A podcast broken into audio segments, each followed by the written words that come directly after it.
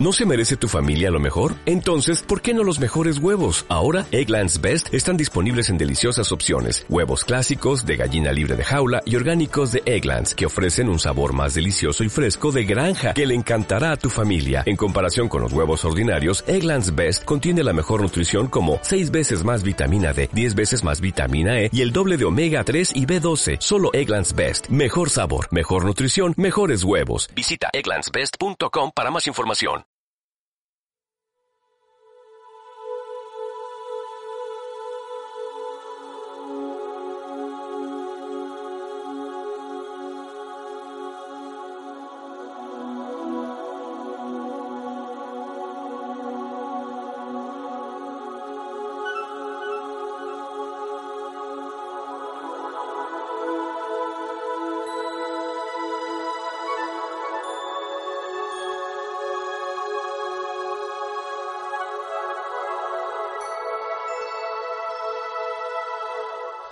Hola amigos, saludos alados y bienvenidos a una edición especial de Al otro lado del espejo.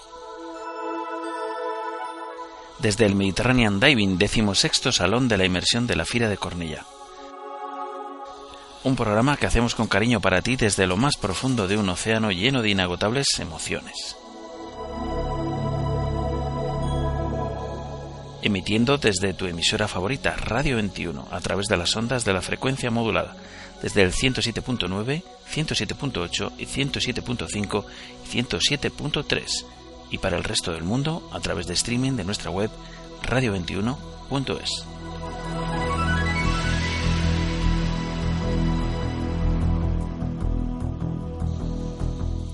Comenzábamos las emisiones en pruebas a primera hora de la mañana, con algunos problemas técnicos. Bueno, algunos es decir poco. Si logramos en un principio ver que emitíamos en directo a todo el mundo vía internet en nuestro streaming habitual de los viernes, el aolderadio.listen2miradio.com.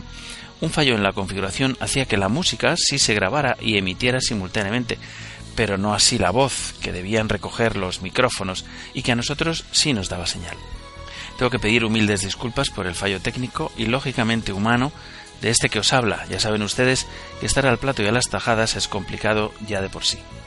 Y mantener una conversación simultaneando el control técnico de sonido es harto complicado. Así pues, ni la presentación que hiciera con Joan Font o la primera entrevista con el fotógrafo submarino Carlas Casanellas así como la primera parte de la presentación y la charla con Francisco Paco Fraile, se registraron, por lo que me es completamente imposible reproducirlas ahora aquí en el podcast. Reitero mis disculpas por ello. Eso sí, una vez subsanado el error, creo que todo el ambiente del salón y todas las visitas que recibimos en nuestro estudio improvisado, que no fueron pocas, quedaron registradas correctamente y podemos ponerle los audios correspondientes a vuestra disposición. He de añadir, antes de comenzar esta audición, que la calidad del audio, lógicamente que ha sido capturado en, el ambiente directo de la FIRA, con, con, todo el ruido de fondo, es en algunos casos, sobre todo el sábado, bastante intenso. Si bien cabe señalar que la importancia de los testimonios y las aportaciones a la comunidad de buceadores por todos y cada uno de los asistentes podemos calificarlas ya de históricas. Así pues, os dejo disfrutando, espero, de esta segunda maratón radiofónica de al otro lado del espejo en el Mediterranean Diving 2015.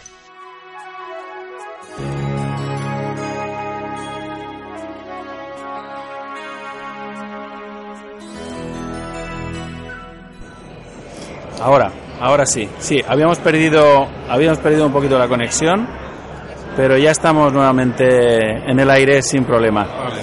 Bueno, estábamos hablando de, un poco este, esta evolución ¿no? de, la, de la fotografía, del viaje hacia el digital, que ha sido un poco tortuoso, un poco difícil y que, y que bueno, que hoy en día, em, pues digamos que hay más posibilidades, ¿no? Muchísimas, se han abierto em, pues mil opciones, ¿no? Diferentes que antes quizás estábamos un poco más, eh, un poco más limitados. Y sobre todo la inmediatez y la capacidad de, democratizar ¿no? el espacio fotográfico. Por supuesto.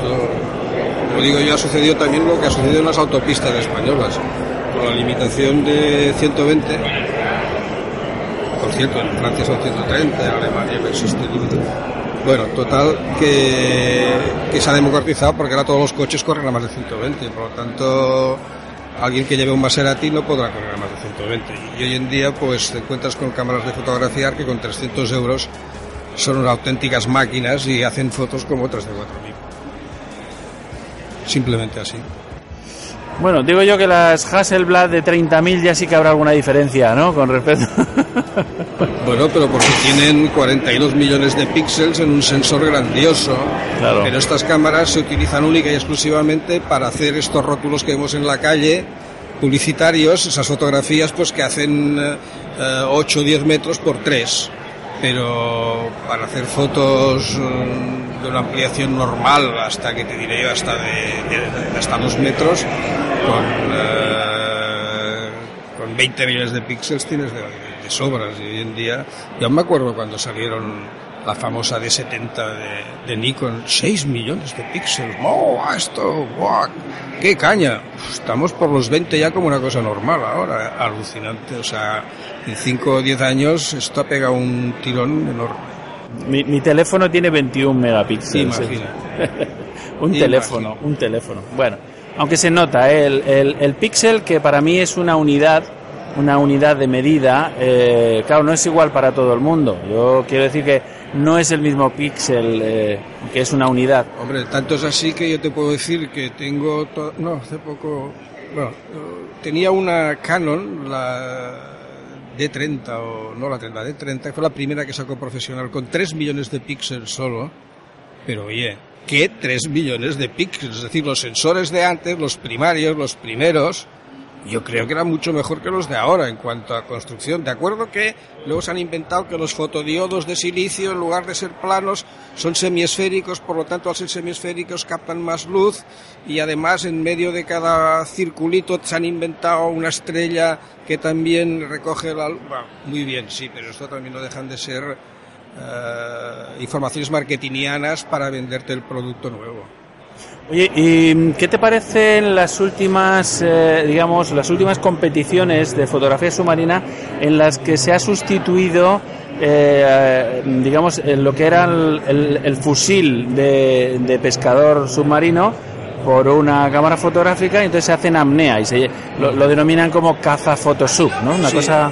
Yo participé hace mil años en un, en un torneo recuerdo que de españoles éramos varios y recuerdo que fue la última competición que hice en Amnea y recuerdo que estaba Xavier Safón, mi jovencito, en Llafranc y lo montaron los italianos. Y vinieron los italianos, nos quedamos alucinados ya cuando venían, nosotros íbamos con Nikonos, y ellos venían ya con reflex y con los 60 milímetros de Nikon y tal. Y era caza fotográfica en Amnea. Eh, creo que es la actividad fotográfica en estos momentos que tiene más, más futuro porque aparte de la técnica fotográfica y la apnea, hay que dominar también la, hay que tener muchos conocimientos a nivel de biología submarina para distinguir las especies entre machos, hembras, etc., etc., y poderlas fotografiar cada uno según su rango de dificultad que tienen, que luego le da una puntuación diferente a la otra. Creo que es una de las actividades como la apnea en general. A mí me gustaría ser un gran apneísta, pero no puedo, tengo mis pulmones solamente cabe 4 litros y medio. Cuando leo que hay gente por ahí que tienen 6 litros y medio y 7 de capacidad pulmonar, digo, ojalá, pero no puedo. Creo que la apnea es la, es la sensación de libertad que da debajo del agua es muy superior a la de las botellas. Es un poco el, el buceo en estado puro, ¿no? Sí, realmente, sí, sí, realmente es así. Yo admiro todavía, yo tengo un compañero que ahora ya anda por los 71 años y el otro día hizo una picada a 24 metros, o sea, que yo me quedo y digo, yo cuando sea mayor quiero ser como tú. Y ya lo estoy alcanzando. Pero no, yo como mucho bajo a 14, 15 metros y se acabó. Pero cuando veo a esta gente, tengo precisamente una afirmación que estoy pasando aquí en 3D. Estamos en Medas, en los tascones con los meros y de repente me sale un tío en apnea a 18, 20 metros, se pasea por allá, se los mira, pero no te creas que se sube para arriba, no, no, se está como dos minutos o tres y luego lentamente se, se va para arriba, pues para aquí, eso es maravilloso, eso es maravilloso. Bueno, creo que en esta, en esta feria de Cornellá vamos a tener la presencia probablemente de Miguel Lozano, y de y de una campeona, una chica que es una campeona catalana. No recuerdo ahora mismo su nombre. Voy a mirarlo y, lo comentaremos. La, la, apnea pura es muy es muy bonita y me gusta. La apnea estática la encuentro que sufren mucho, me hacen padecer. A mí estos chicos y chicas agarrados allá a la piscina, hasta los estertores de, a mí me hace padecer, sufro. ¿Quieres que te diga? Yo lo veo, la actividad del submarinismo la he tomado siempre como, como que es funny, como que tiene que ser algo divertido. O sea, yo si el mar está encrespado, si hay corrientes o si tal, yo no me tiro al agua ya, para que vaya a pasar un mal rato. Yo me tiro al agua cuando, cuando me apetece, con solecito, mar plano, eh, buena visibilidad. Oye, y si pues aquí no la tenemos, pues mira, ahorrar un poquito cada mes y al final del año un viaje al Mar Rojo o a Canarias. Bueno, hay una actividad eh, que, que, es un poco implementación de, esto que hablábamos de la apnea y demás, que es, eh, que es el Watsu. Lo llaman Watsu, que es, una, es un tema de relajación. Tema de relajación en el agua que, que es eh, sumamente placentero. Yo he tenido la oportunidad de probarlo y es fantástico. ¿eh? Sí, las señoras hacen eso del, también, ¿cómo se llaman? Las piscinas, la, gimnástica en, el agua y tal. Es el aquagym. El aquagym. Sí. Bueno, pues todo, mira, es que yo como me encuentro tan a gusto en el mar como en tierra, lo encuentro a, a todo lo que se pueda relacionar con el agua es que sí. Ahora, mm, la piscina no, me gusta poco. ¿Por qué? Muy sencillo, porque yo en el mar me tumbo haciendo el muerto y me puedo quedar dormido porque no me hundo.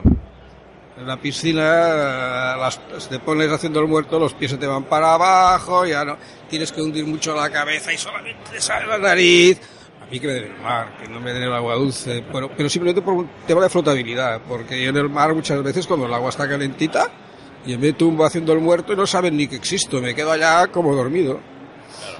Y, el, y lo, ahora, ya te digo, toda actividad que esté relacionada con el mar, es que creo que somos, somos hijos de, del mar.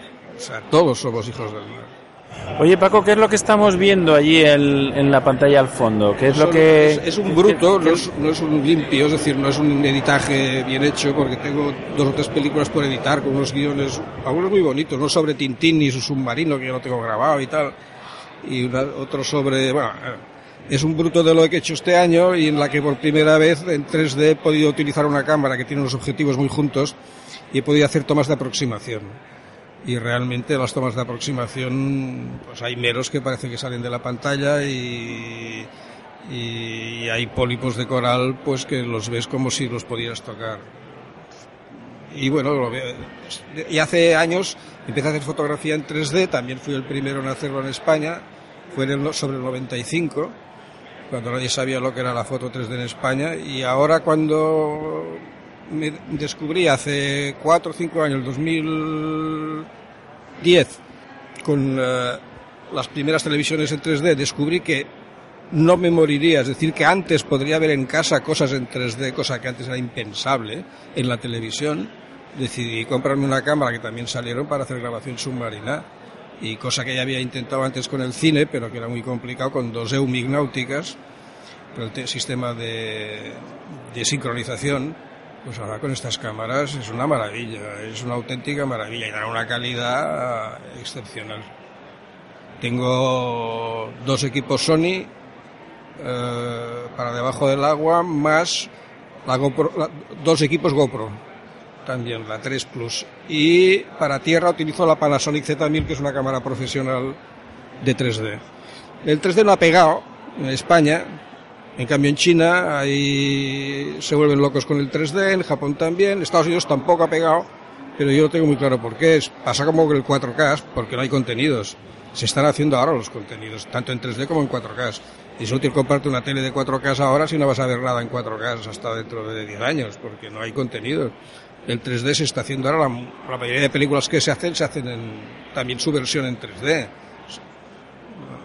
No sé, yo creo, como el otro día hay una conferencia en el Museo Marítimo de Barcelona, creo que el futuro es en 3D y que los que y que si nosotros vemos normalmente con dos ojos, ¿por qué nos conformamos con ver el cine y la televisión con uno? Pues simplemente es eso, y que si la y que además es las sensaciones de, en el agua, bueno, yo siempre digo que cuando estás en casa y pones una película, esa es una pantalla grande como esta, es como bucear sin mojarse, porque realmente parece que estés allí dentro metido, porque parece que puedas tocar las cosas, parece que estés Yo, yo, yo te voy a decir una cosa, yo, yo solo veo con un ojo, entonces estoy jodido con hay el... Un, hay un 5%, hay un 5 de la población que sea, por, que sea por lo que dices tú o porque también hay problemas de tal que no lo ven. Pero ahora con eso famoso de las Oculus Rift, ahora se ha visto en este salón aquí en Barcelona del móvil todo esto, las gafas estas que se ponen con el móvil de Samsung y también se puede hacer con cualquier móvil que puedas bajarte unas, unas, apps que hay de, de 3D con unas Google de cartón que te montas tú que valen 5 euros solo, ves en 3D alucinante. Y eso va a ser, yo creo que el futuro va a ser, no en 3D, que estemos viendo también con gafas, sino sin gafas. O sea, ya he visto televisores que se pueden ver sin gafas, ya con un ángulo que supera los 30 grados de los de hasta ahora, para de manera que puedas moverte tú en el sillón si estás sentado, sin que te cambie la faz de la imagen. Y, y, ojo, y veo más, más lejos, eso será dentro de 5 o 6 años, que pegará otro boom el 3D. Y ya todo será definitivo. Pero es que luego viene el, el holograma no nos lo perdamos. En Japón hay una, hay una señorita que es virtual. Bueno, y en Estados Unidos, en los Grammy de hace dos años, apareció Michael Jackson bailando en el... Y está muerto. Y apareció bailando en, en holograma en el escenario. De tal manera que hasta la Iglesia Católica se quejó de que eso es como resucitar a un, a un muerto y que eso no se puede permitir.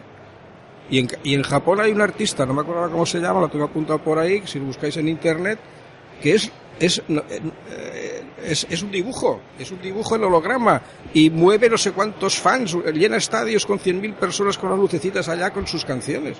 Y es ficticia, no existe. Es 3D todo puro.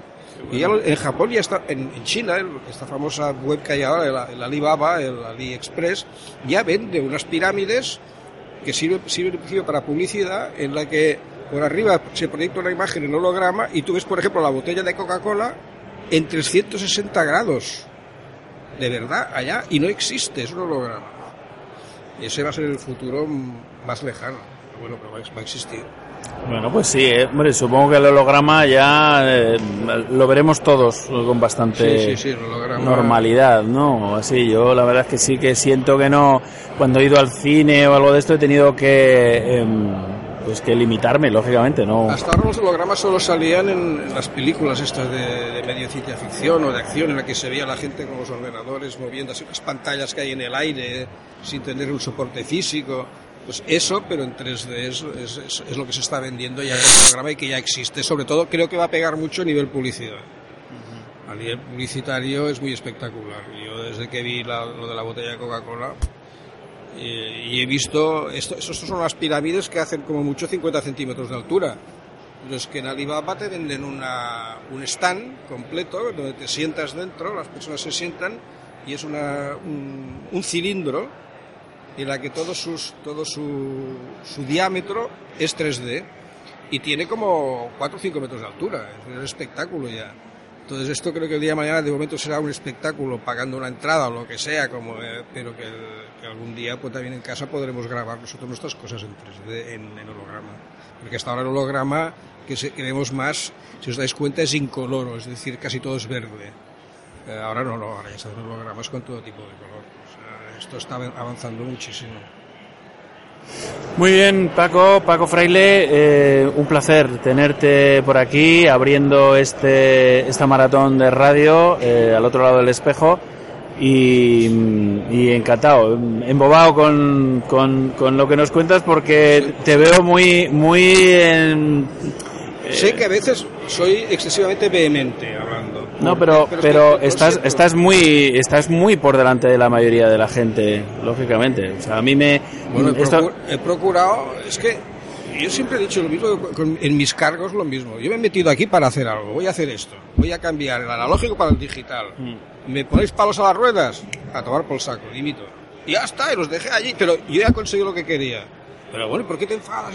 Me enfado porque me estás diciendo todavía que en el 2005 tiene que ser analógico y que si el reglamento no lo presento mañana en los tres idiomas oficiales, no sé qué, no sé cuántos. Y les dije, ¿te, te podría contar? Bueno, pues uno, de los oficiales de la CEMAS es en español. Y había el presidente de la ciudad española me dijo, todo en español. el argentino, el presidente argentino, como se te ocurra hacer el discurso en francés, me han dicho que a hacer el discurso en francés, digo, sí, porque es el primer idioma de la CEMAS y lo voy a hacer. No se te ocurra, como mucho saludas y nada más, porque el español tenemos que mantenerlo. Y entonces dije, pues sí, pues todo en español. Bueno, pues la CEMAS rebotada, que, encontré, que tengo que hacer también el reglamento en francés y en inglés. Pues tuve que estar todo un viernes por la noche sin dormir haciendo el reglamento para que el sábado a las 9 de mañana lo pudieran aprobar. Todo porque era digital y no querían que cambiara al digital. Fíjate en donde estamos, solamente han pasado cinco años y, se ve que la analógica ha desaparecido. Y en cambio, hace cinco años decían que no, sobre todo los franceses, que no. Era alucinante. Incluso los cubanos que vinieron aquí en el último campeonato con Nikonos, cuando iban a Mauricio, ya el primero que fue digital, ya tenían la D70. Los cubanos, que han sido siempre los buceadores, pues que los que tuvieran eh, excesivamente eh, poder económico como para tener una cámara digital. O sea, sorprendente lo que a veces los dinosaurios de, de la CEMAS, pues que son los señores que llevan ahí mandando 30 o 40 años siempre los mismos, pues lo único que les gusta es ir por ahí de paseo y... Bueno, pues nada, larga vida el digital, eh, Paco. Sí, y, sí, por supuesto. Y, nada, y un he Sido, he sido, he sido, ya te digo, atreverme a cambiar el tema, o sea, soy de los fans, fans, fans totales del digital.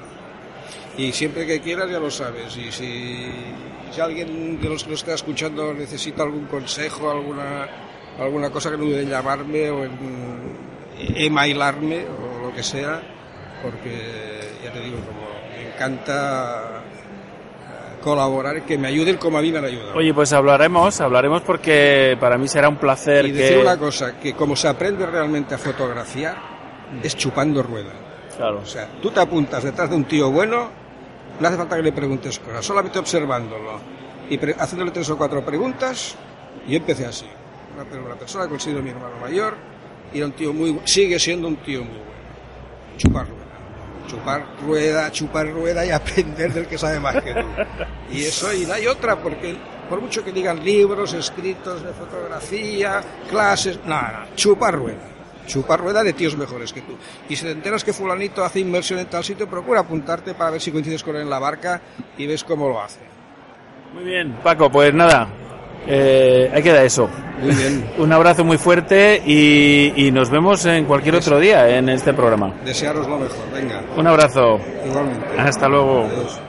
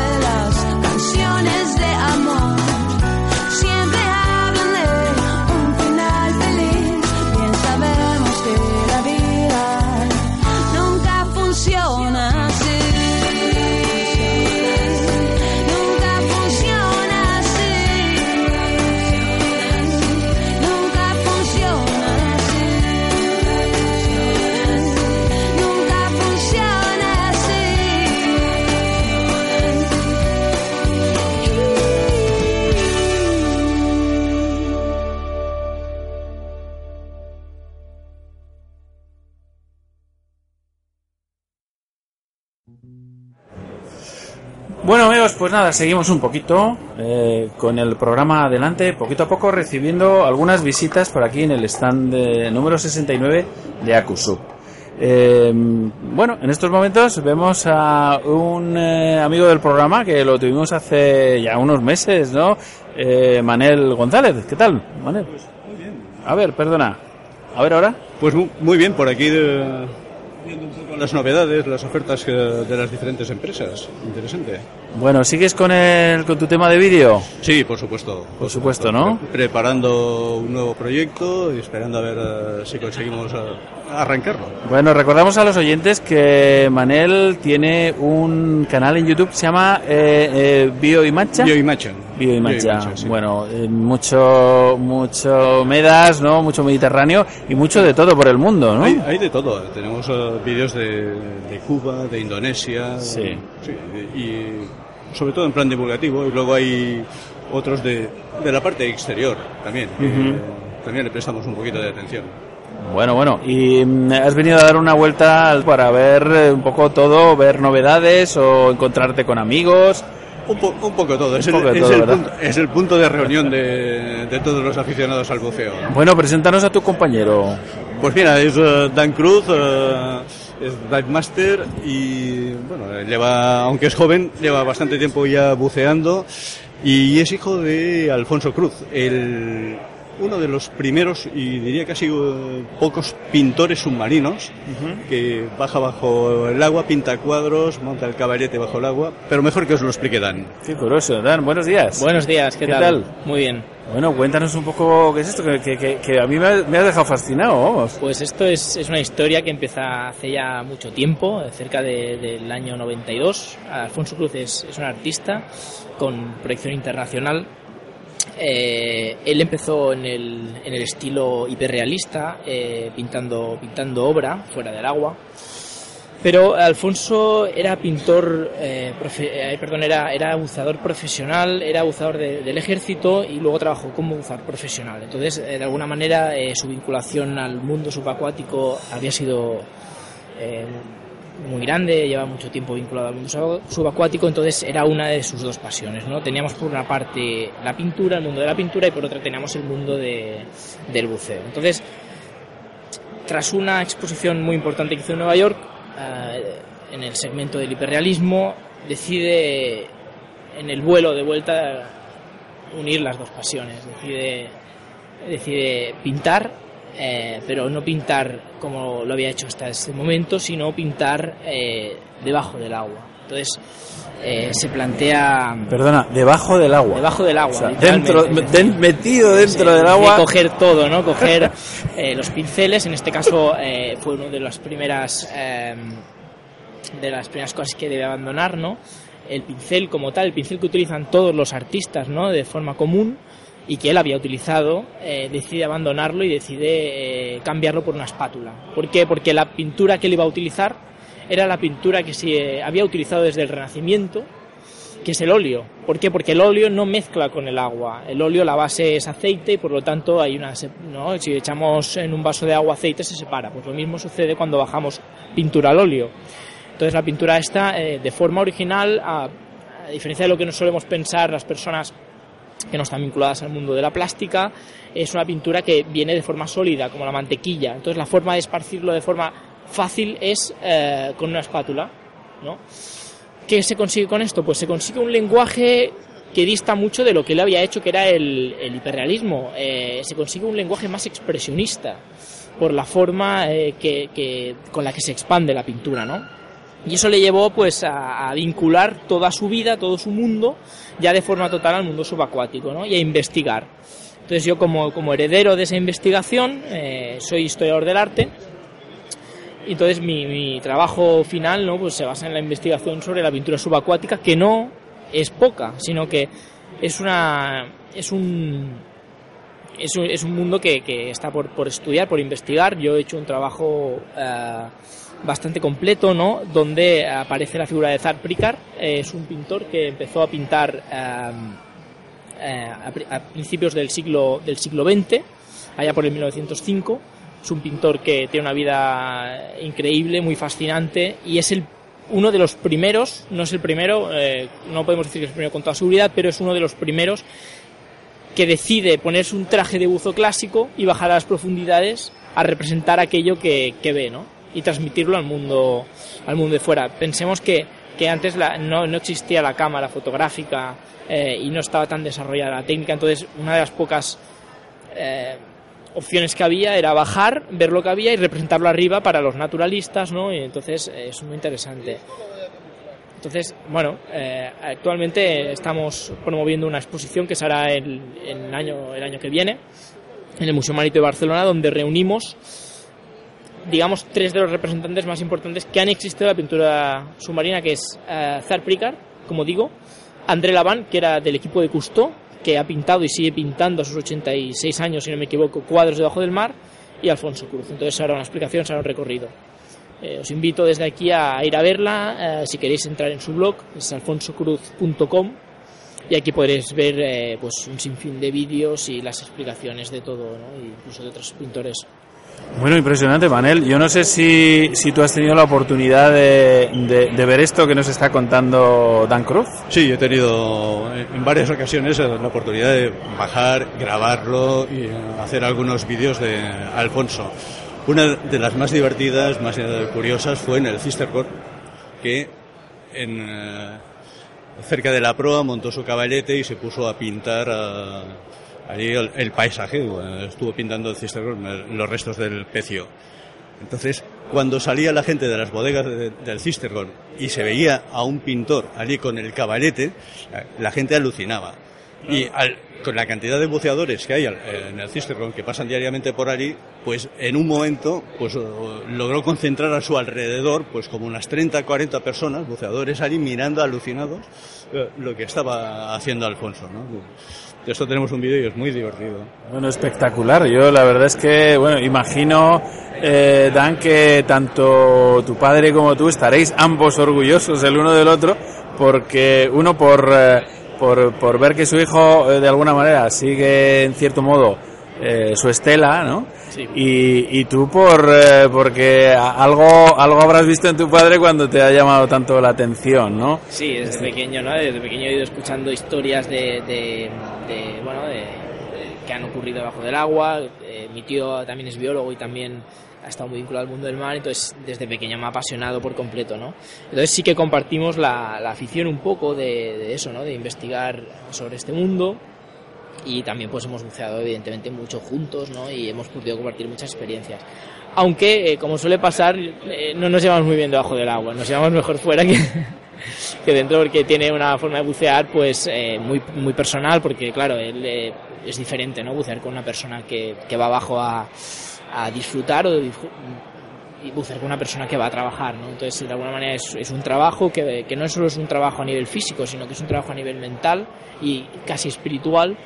Y entonces, pues, eh, es un mundo aparte, es un buceador muy singular. Oye, ¿cuánto tiempo tarda en hacer un cuadro? ¿Necesita varias inmersiones? Depende, hace... depende del formato, porque evidentemente el tiempo condiciona mucho tanto el resultado, pero eh, el tiempo es, es fundamental a la hora de desarrollar la obra pictórica eh, porque a veces, claro, eh, es, es, un artista, ¿no? Y no es solo el tiempo que pueda tardar en representar, sino que a veces baja y no encuentra algo que, que realmente esté buscando. Entonces, hay a veces que sale con, con el cuadro sin pintar, ¿no? Eh, otras veces eh, puede llegar a, a, pintar dos cuadros si, si, si así conviene, ¿no? Entonces es, es un poco, ya no es solo el tiempo directo, ¿no? el tiempo real que podía tardar en desarrollar una obra, sino eh, la inspiración que le propone el, el, medio acuático. Y eso sí, ¿no? Eh, ofrece siempre a nivel de color, a nivel de escalas cromáticas, un sinfín de. Según el mar, según, según la época del año. Eh, es una pintura muy romántica, ¿no? Eh, sería, se podríamos definir que está entre un romanticismo y un, y un impresionismo. Las atmósferas, la degradación tonal, cómo incide la luz en, en la desaparición de los objetos. Es, es único, ¿no? Sí, sí. Bueno, es algo que, que también en el mundo del vídeo supongo que se tiene también en cuenta, ¿no? Esta, esta eh, digamos, eh, pues, pues, pues la capacidad de la visibilidad, del agua, es, estamos como en, como en una niebla, ¿no? En cierto modo. Sí, realmente lo que estamos transmitiendo es el mismo paisaje utilizando instrumentos eh, completamente distintos. Uno es la nueva tecnología y el otro es la tecnología de toda la vida, del, de la pintura al óleo y el lienzo. Claro que sí. Bueno, eh, en fin, no, no sé. ¿Y, y por dónde por dónde os movéis habitualmente con, con este tema? Con el- tú, tú el vídeo lo haces, me dijiste, por, por todo el mundo, pero en general estás radicado, ubicado más bien en la Costa Brava. Sí, habitualmente estamos en la zona de Les Artis, Medas, pero bueno, no, no existen fronteras. Ahora mismo estamos preparando un proyecto de un programa de televisión en el que vamos a hacer reportajes de media hora de prácticamente una parte será la costa española y otra parte pues será el, el resto del mundo. ¿Y para cuándo este programa, Manel? Pues vamos ya con que nos están apretando mucho y la idea es intentar salir ya en antena a partir de mayo. ¿Y, y te- tenemos pistas? ¿Cómo se va a llamar el programa? ¿Dónde lo podemos ver? ¿O esto está todavía...? el nombre del programa es uh, Waypoint y se va a ver inicialmente por uh, WITV, el canal de- del grupo Godó, de la, la vanguardia, y lo vamos a colgar, va a estar a disposición de todo el mundo en uh, internet, a través de redes sociales, vamos a, a colgarlo ya que todo el mundo pueda Qué valorar uh, nuestro trabajo. Oye, pues encantado, de verdad, Manel, de haberte podido saludar un- en persona, eh, que es Sí, muy, que no- no nos muy bonito. conocíamos. Claro, no nos conocíamos en persona. Es, es muy bonito y, y deseando ver eh, este trabajo nuevo que tienes. Seguimos tu canal de, de YouTube habitualmente y será interesante eh, compartirlo con los oyentes, pues, eh, pues cuando tengamos inmediatamente eh, este dato exacto, ¿no? De la fecha y, y- y, mm, ver un poquito este, este nuevo trabajo. ya, os iremos informando. Muy bien. Eh, Dan, pues muchísimas gracias. Eh, ha sido sorprendente eh, la charla, increíble. eh, y bueno, oye, no sé si eh, en alguno de los eh, vídeos que tú tienes eh, eh, te- podemos verle. Sí, sí, sí. En, en el canal YouTube hay, no sé si son dos o tres vídeos pintando a Alfonso Cruz. Son de los eh, más antiguos, de los que llevan más tiempo. ¿Cómo- ¿Lo localizamos con su nombre? Sí, Alfonso Cruz. Alfonso, Alfonso sí, Cruz, sí, sí. pintor. eh, podéis encontrar muchos vídeos en YouTube, donde aparece incluso de hace bastantes años, de la- de la- cuando empezó en la, década, en la década de los 90. Ujú. Y es entrañable, ¿no? Incluso ver estos vídeos así antiguos de diferentes programas. Genial, pues eh, muchísimas gracias, A reitero, vosotros, eh, ha sido un placer eh, el que nos hayáis descubierto esta, esta fascinante afición y esta fascinante dedicación de, de la pintura bajo el agua que, bueno, todavía no, no salgo de mi asombro. Hay que hacer googlear un poco y, y verlo. sí, sí, sí. No, pues lo podéis encontrar en, eh, en los canales de YouTube. En el mío tengo tres reportajes. Muy bien, eh, pues, eh, pues allá que vamos, a buscarlos. un Seguro que os placer, un placer y un abrazo muy fuerte. Igualmente. Igualmente. Hasta luego. Muchas Hasta gracias. pronto. Gracias. Esto, eh, esto va.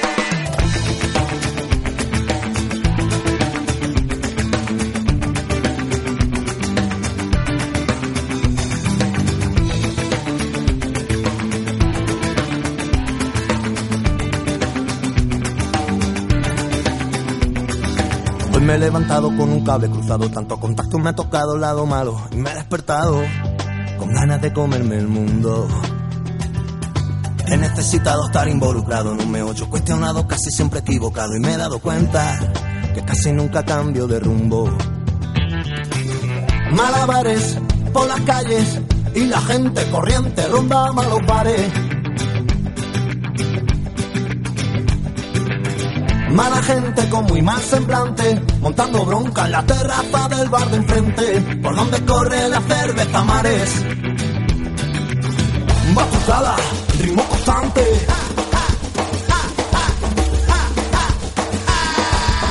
Y si esta tarde tú vienes a verme,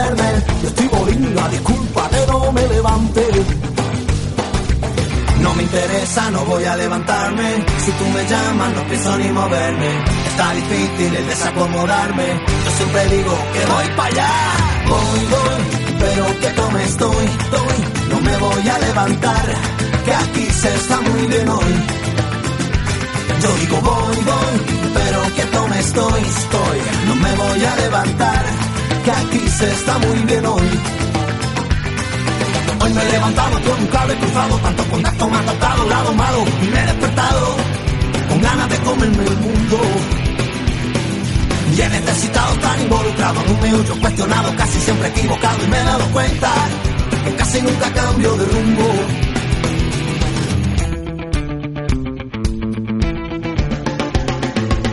Malabares por las calles y la gente corriente rondaba los bares. Mala gente con mi mal semblante, montando bronca en la terraza del bar de enfrente, por donde corre el hacer de Pamares. Batucada, vimos bastante. Se está tarde, tú vienes a verme, yo estoy linda, disculpa que no me levante.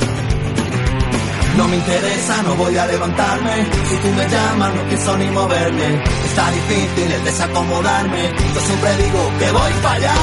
Voy, voy, pero que tome estoy, estoy. No me voy a levantar, que aquí se está muy bien hoy. Yo digo voy, voy, pero que tome estoy, estoy. No me voy a levantar, que aquí se está muy bien hoy.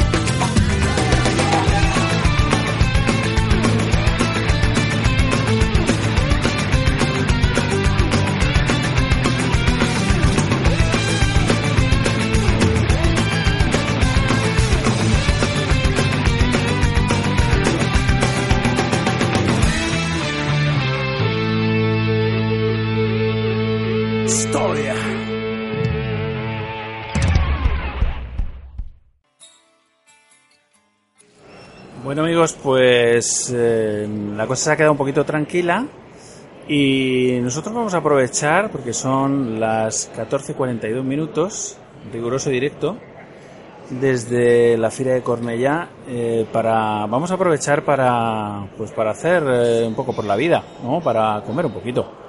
Así que os voy a dejar aquí con unas canciones y un poquito de publi y, y luego pues de aquí unos una horita, una cosa así, pues eh, nos, nos retomamos y nos volvemos a escuchar. Venga, hasta ahora.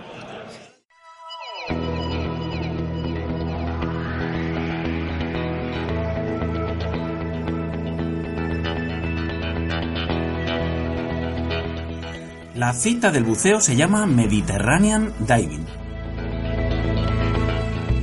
Ven al decimosexto Salón de la Inmersión. Todo un océano de increíbles sensaciones estará a tu alcance. Escuelas de buceo para aprender, material subacuático para equiparte, destinos turísticos únicos en el mundo donde ir a bucear. Todo esto y mucho más en el Mediterranean Diving. Los días 6, 7 y 8 de marzo de 2015 en la Fira de Cornellá, abierto el viernes y sábado de 10 a 20 horas y el domingo de 10 a 16 horas. ¿A qué esperas? Ven a disfrutar del agua.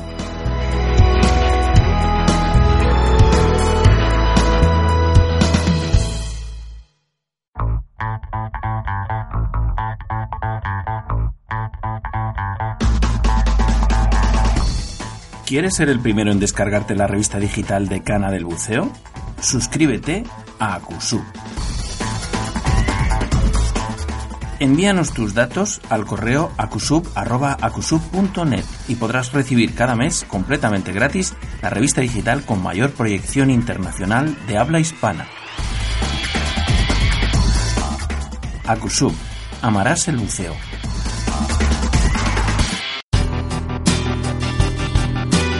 Do It in Daylight Lab. El laboratorio fotográfico profesional de referencia en toda España se llama Daylight Lab. Que tus límites solo sean tus sueños. Para hacerlos realidad en copias de la máxima calidad y durabilidad, según las certificaciones Digigraphy by Epson, hasta el montaje y presentación más exigente. Siempre en las mejores y profesionales manos. Daylight Lab, el laboratorio fotográfico profesional. Estamos en Madrid, en Prudencio Álvaro 41, Metro Pueblo Nuevo, o en el 91 367 0191, o también en info arroba daylightlab.com. Do it in Daylight Lab.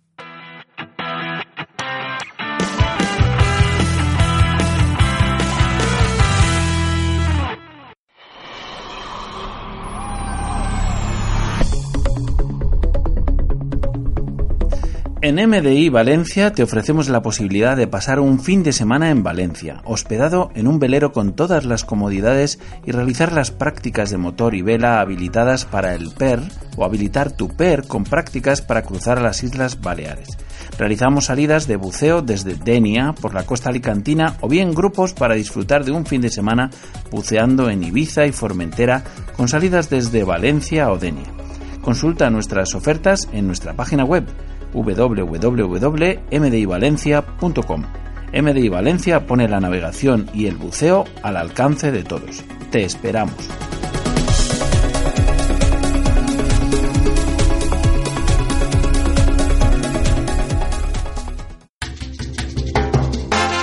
Si te incorporas a la sintonía, estás escuchando al otro lado del espejo. Una bocanada de brisa marina entrando por tu receptor.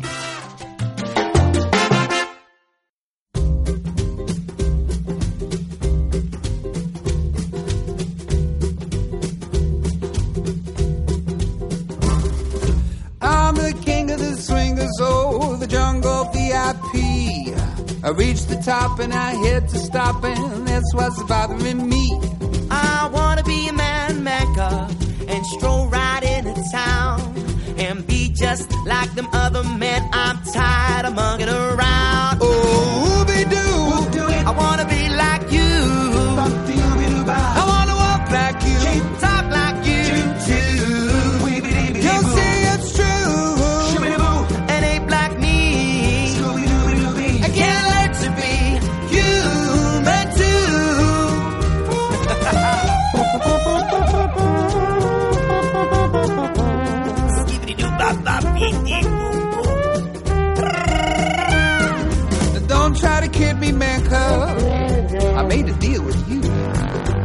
I desire is man's red fire to make my dream come true.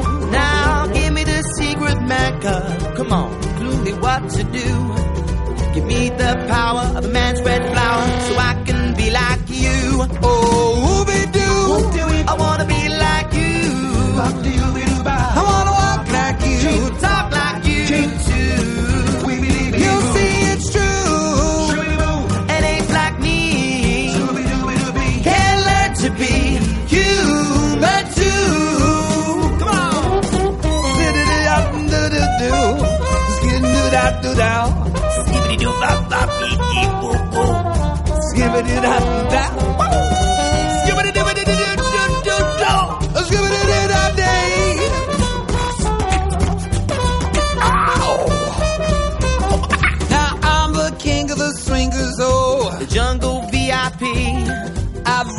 Top and had to stop cause this was bothering me. I wanna be a man maker and stroll right into town. Be just like the other man, tired of mugging around.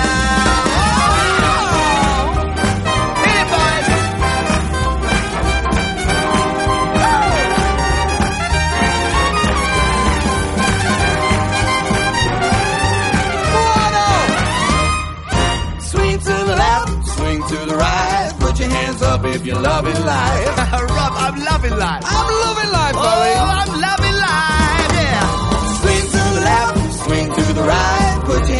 If you're feeling nice. feeling